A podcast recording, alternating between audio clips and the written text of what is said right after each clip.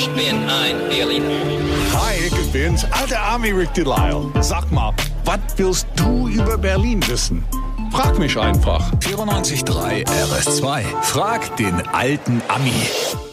Hallöchen und guten Morgen, da ist er wieder, Ricky Leier oder wie. Da bist du wieder nett. Jetzt Ich mir bin gerade mal fünf, fünf Minuten lang geschimpft, dass ich kein Deutsch kann. Also, Na, hinter den Kulissen geht's hier ein bisschen rauer äh, zu, das muss man sagen. Stimmt. Good morning, Gelinda. And hello, Sabrina aus Marzahn. Ja, schönen guten Morgen. Hi, was ist deine Frage, Sabrina? Ja, meine Frage. Ähm, also Hochhäuser sind ja in Berlin mittlerweile so gar nicht mehr wegzudenken. Ne? Ja. Und welches war denn aber das erste in Berlin und steht es noch? Ja, Das erste Hochhaus. und der welches steht auch das? noch.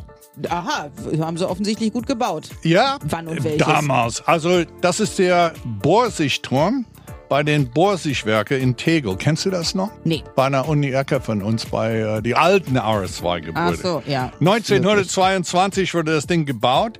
Der ist 65 Meter hoch im Vergleich zu den Hochhäusern heute. Oh, das ist mal Hochhäuser heute Ja, ja. ist das war gar nichts. Die meisten sind über 120 Meter hoch. Aber früher war das natürlich eine Attraktion, weil es ja die erste Turm, der nicht eine Gehäuse für einen äh, Schornstein oder, oder Wasserbehalte, war wirklich Büroräume. Und die sind immer noch Büroräume drin.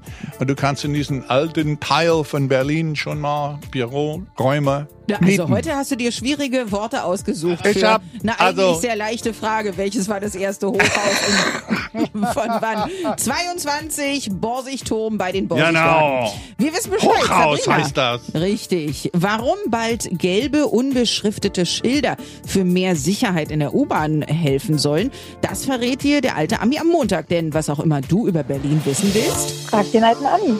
Auf 94.3 RS2.